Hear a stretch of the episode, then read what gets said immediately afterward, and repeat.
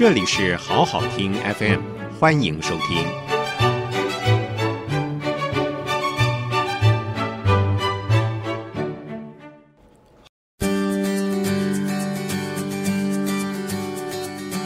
欢迎收听《迎战企业 Plus》，刘忠记主持。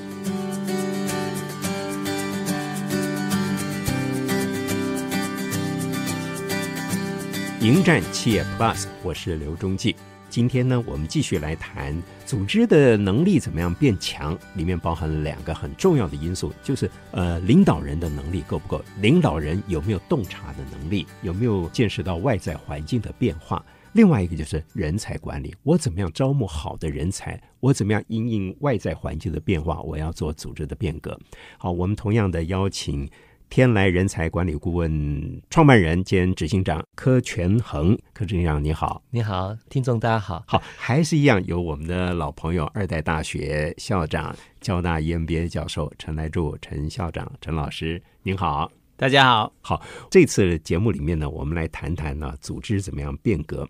那么到现在的企业组织呢，面对呃人工智慧、社群网络这种趋势呢，并且跟千禧世代的势力啊。会有一种碰撞，激荡出火花，甚至还汇流，影响力呢交互激荡，这个力量是非常大的，不只是在企业，整个社会文化、社会伦理都会有很大的变化。我们今天还是请来助校长跟管理专家科执行长来跟我们探讨，怎么样提升组织的能力，还有人才的管理。首先，我也想请教这个执行长哈，组织的能力要怎么样提升？需要哪些原则？我想从组织能力最重要两个，我们看它的策略跟怎么去执行。嗯，所以策略拟定的能力跟执行的能力，会是组织能力的很重要的两个关键。啊，所以怎么样？公司内部有一个很好的机制，可以把好的策略拟定出来，OK，然后再加以去执行啊。因为拟定策略跟执行策略这两个可能需求的这个能力面向也不太一样，所以我想比较重要是做策略的拟定的能力以及执行的能力，会是企业组织能力打造一个很重要的关键。那具体落实下来，可是要去看整个公司怎么样去掌握员工的意愿啊，以及工作的能力，以及公司有没有好的制度，让这个有能力又有意愿的员工可以去落实执行公司的策略。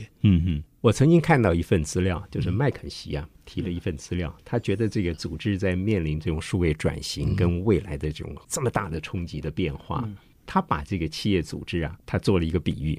就是我们现在每个人手上拿的手机，手机是一种载体。嗯，当你碰到组织需要变革的时候，呃，你可能有新的任务，面对新的环境的改变，你可能需要行销，可能需要什么，你就不断加入新的 APP。嗯，这麦肯锡我看到一份资料，但是也许他讲的这个呃深浅程度很深，我我只是用很简单的来说明，也许是对的啊。就就是他用很浅显的方式来讲，组织它是一个永恒、它不变的。但是你加入很多这个 A P P 啊，就可以根据你的需求做了很多的变化。嗯，那么我们这边我想请教来卢校长，你怎么样来看待这种台湾的各种，不管是中小企业也好，还有我们现在我刚刚在跟您沟通的时候，我们提到有很多新创事业，嗯，这里面的组织的变革啊，它有些什么样的原则？它有些什么样未来怎么样推？我我们想请教您哈。我想。台湾的组织，我想就是包括各公司，它有几种类型哦。那我们今天刚好谈两端哈，对，一端就是所谓新创，我们讲零到一吧哈。嗯，我们公司通常都讲零到一，一到 N，然后 N 到无穷大，所以零到一就是所谓的创业。那三十三四十年前，我想很多的第一代就创业，所以他那时候是零到一，但是环境不一样。嗯，那现在我们很多年轻人创业，所以我们包括我自己呃带很多新创企业，所以看到哎。现在年轻人创业风气起来了，比过去三十年可能更盛。因为政策上也鼓励嘛，政策上也鼓励。然后包括现在创业的门槛低，对，因为我们可以很多的创业是很多的新的商业模式，包括很多的刚讲共享啦，或者是数据呀、演算法，那你它是用的 open source，所以我只要有好的想法，再加上呃这个一些这个商业模式的设计，它就可以变成一个新创。所以这几年我们看很多的新创崛起，我觉得这是很好的事情。那另外一端呢，就是讲 N 到无穷大哈，就是我看已经接班了，可能这个 N 已经到两亿、三亿。那两亿、三亿或三十亿，他需要接班，就接班就年轻人接班哦，大概也是三三十五岁到四十五岁之间。那这个企业已经走了三十年，那是甚至是隐形冠军。嗯，那怎么再走下一个三十年？所以我们讲就 n 到无穷大嘛，哈。所以从零到一，一到 n，n 到无穷大，刚好就是一个完整的整个商业的公司的历程。那这两端都是年轻的，我们看到的，的确在现在整个组织的定义真的是不一样。所以上上一集我讲说，怎么样去把自己的核心定好，叫核心极大化嘛。那非核心就外包化。尤其是如果是讲这个中小企业，因为它资源有限，所以更要是定义好自己的核心。我觉得最重要是领导者，所以我常说，领导者到底培养什么能力？嗯，领导者一定要先有能力，再来往下是怎么去让中阶整个组织活起来。那现在因为变化太快，我觉得领导者要培养的几个能力，包包括刚讲创业者，甚至是讲这种接班，我常常跟他们讲，就培养三个能力。第一个要有眼界。嗯，所以你也眼睛要看得退，要 看错了。现在只要一看错，一回头就是多一大截。洞察能力，洞察能力要眼界。第二个是格局。当你开始在创业，或者甚至是你是接班了，尤其是接班者，你一定要格局要对。所以眼界跟格局是领导者很重要。第三个就是执行力，你怎么运用资源去驱动你的团队，驱动你的商业伙伴，驱动你整个生态系。所以这个叫执行力，所以这三种能力是重最重要，就是眼界、格局跟执行力。嗯，那领导者具有这种能力，再来就刚刚科执行长所讲的，怎么去设计组织？组织现在变化很快，尤其是现在很多的工具管理工具起来，这些管理工具都超越我们过去用人慢慢这边做，它又精准，然后又很有效率的管理。所以大部分的领导者要学习怎么用工具。我常说，工具就是或者系统，嗯，是能够让组织做有效的管理，尤其是变动的时代。嗯嗯，所以大概是这样，是能够具有领导者的能力，再将善于用工具做流程定义，整个组织管理，我觉得就可以上轨道。您说的工具，我粗浅的了解，也许就是用执行管理的一种软体，或者是更大的，它是一个机器人。呃，都算这样。其实台湾过去产业，我的观察，包括我们自己过去这三十年，其实我们台湾最擅长做制造，所以我们讲，我每一家公司去问了，包括到中南部，我说，哎，你们有什么好的工具？他说，我们都有 ERP，哎，能够讲出我有 ERP 就很厉害喽，哦，他就很骄傲。可是 ERP 是叫做什么？叫生产管理工具，或者我们讲企业资源工具。最近我们在谈，我们要越接近顾客，我们讲做新零售，其实你需要 CRM。叫顾客关系管理，台湾大部分的企业都不知道 CRM。我曾经很多地方，我就问老板：“哎，你们有没有 CRM？” 啊，CRM 是什么意思？这三个什么意思啊？CRM 啊，这三个字是什么意思？我说叫客户关系管理。从几个字的意思开始解释，表示这个落差很大。何况他们可能从来没有想到，原来未来的商业模式是需要了解顾客。贴标签，我常跟人说：“哎，你们帮顾客，你的顾客，你多了解他。我知道我顾客啊，我跟他交往好几年。可是真正在系统里面，他是你对顾客要描述清楚。我们常说叫贴标签嘛。是，我我去拜访几家公司，尤其是先进的公司哦，他们现在可以帮顾客贴一百多个标签。嗯嗯嗯。我们大部分都知道，哎，我顾客是男生，顾客四十岁，那你到底有多少描述你的顾客？你越描述你的顾客，越知道你跟顾客。怎么互动？怎么产生新的商业机会？嗯哼，这个现在都有很好的工具。其实来朱校长刚刚提的这个，其实总和来说，我整合一下，是不是就是人工智慧？对不对？将来的为了人工智慧准备，还不到人工智慧，是因为你当你没有这些数据的时候，都谈不到 big data。嗯，我常常遇到有人说啊，我们现在已经有 big data，我们用 AI。我说 AI 在哪里？然后因为我们可以控制，就自动控制。我说自动控制跟 AI 还很远，你要很多数据。比如说，你用到影像辨识、语义分析，那个才是真的 AI。所以，我们现在要先学会数位化，才知道什么叫智能化。是好，接续这个话题，我们请教这个执行长啊，您能不能描述一下这个情景？就未来这个组织的这个工作形态啊，它是一个什么样的情景？好，我先简单举个例子。我想，因为现在年轻，特别是年轻一代的工作人士，他基本上为金钱赚钱的比例是下降的，嗯，反而是想去追在工作里头，像他去追求幸福跟快乐。那如果因为做一个要追求幸福快快乐的人，结果他到公司里头，他做的就是记薪水，然后整理他的那个打卡记录，你会觉得他会很幸福快乐吗？可能有困难。那现在资讯科技走到今天这个地步，已经有很多的科技可以应用来解决这种高重复性的工作，那把他的这样的负担降到最低。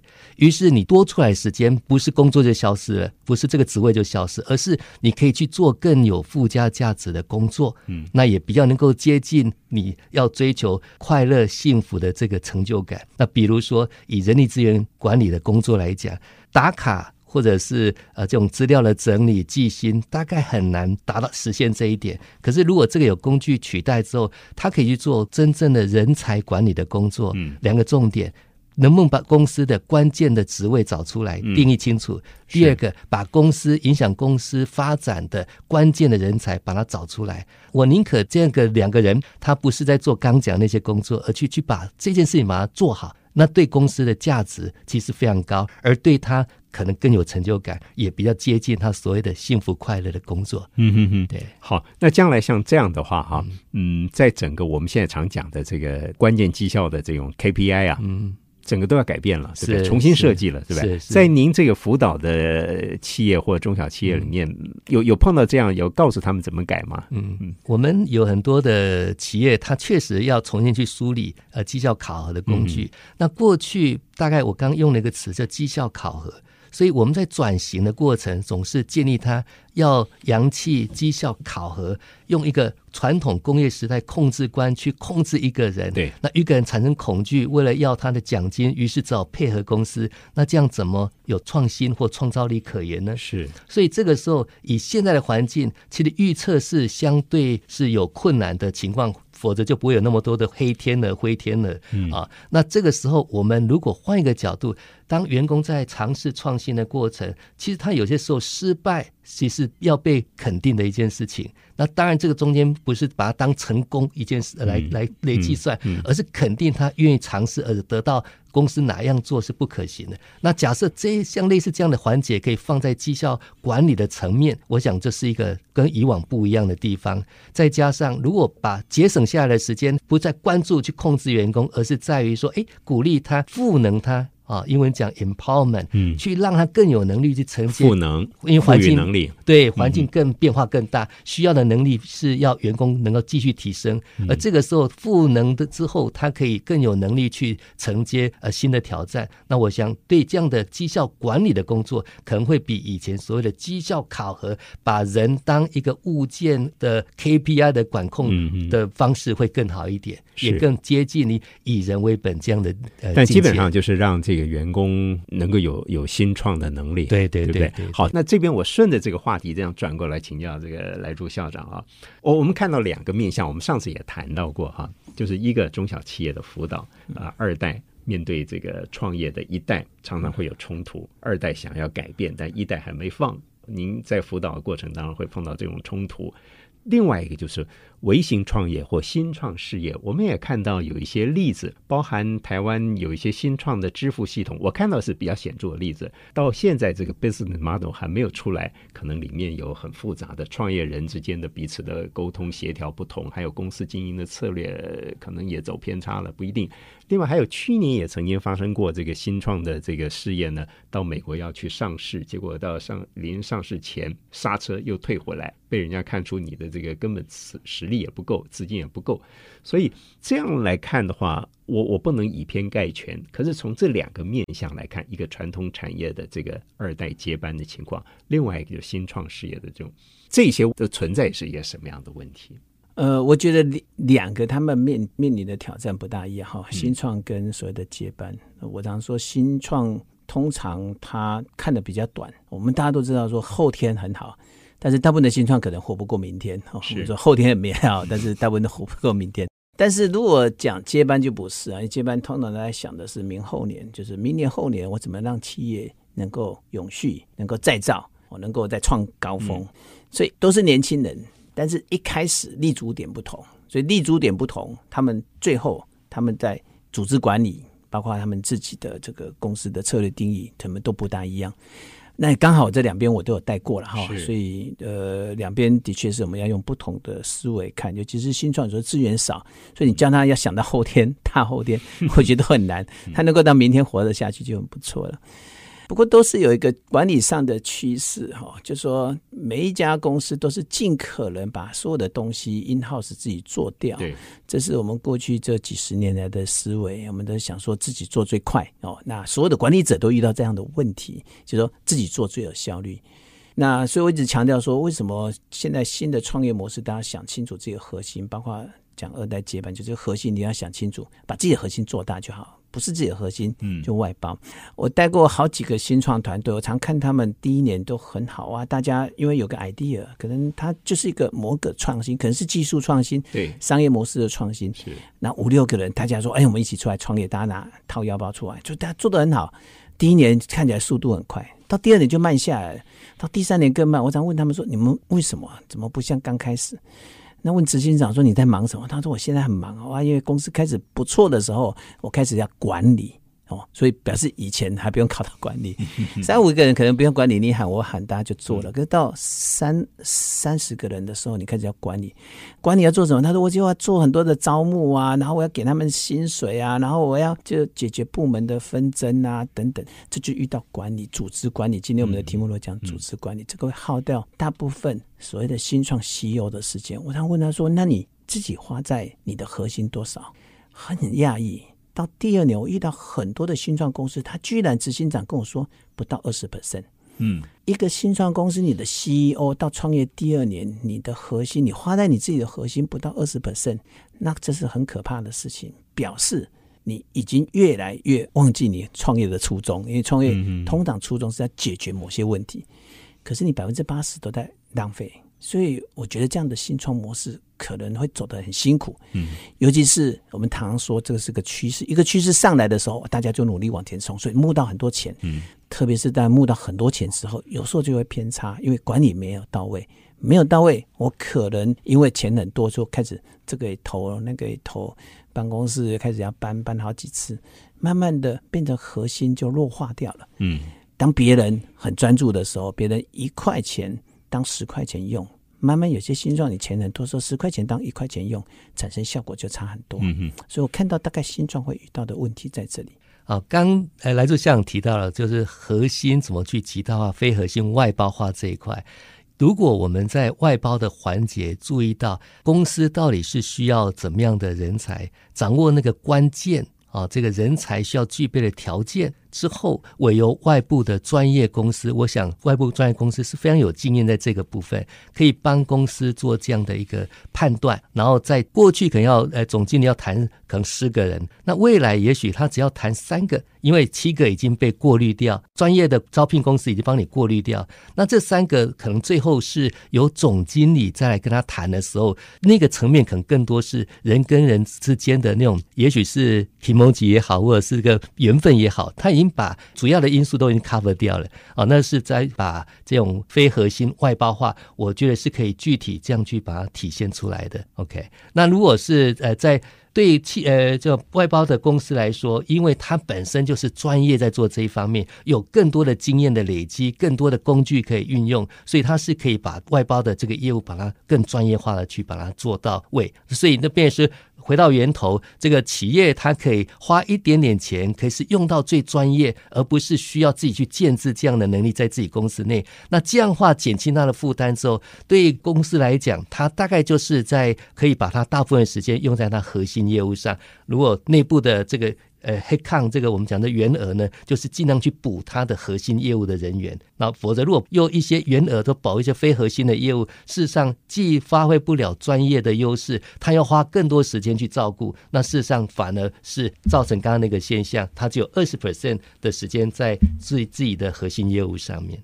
同样在企业二代接班也会遇到这样的问题，因为现在的科技改变很大，包括管理的模式不一样，所以他怎么确定好自己的核心？嗯，怎么去把自己，因为他跟第一代创业不一样，那少掉三十年美港，少掉三十年嗯哼，他的实际山上的经验，所以他怎么用好的管理模式，设计好的组织，刚刚柯执行长讲的，现在的管理跟以前可能也都不一样，因为人不一样，对你员工不一样，员工不是说我今天说我加班给你两倍薪水，你明天就赶快来加班，每天来加班。现在这个时代不一样，嗯员工不一样，所以整个的管理思维不一样，所以势必。对管理上会产生一些冲击，我觉得这个都是我们现在通常都是年轻人在经营企业，但是思维完全不同。我是不是可以这样试着这样说哈？就说新创的公司，它打天下是一套方法，治国又是一个能力提升的方法，那个是是是有差异的，有差距的。那像传统产业所面临的困境，其实就是一个转型的困境，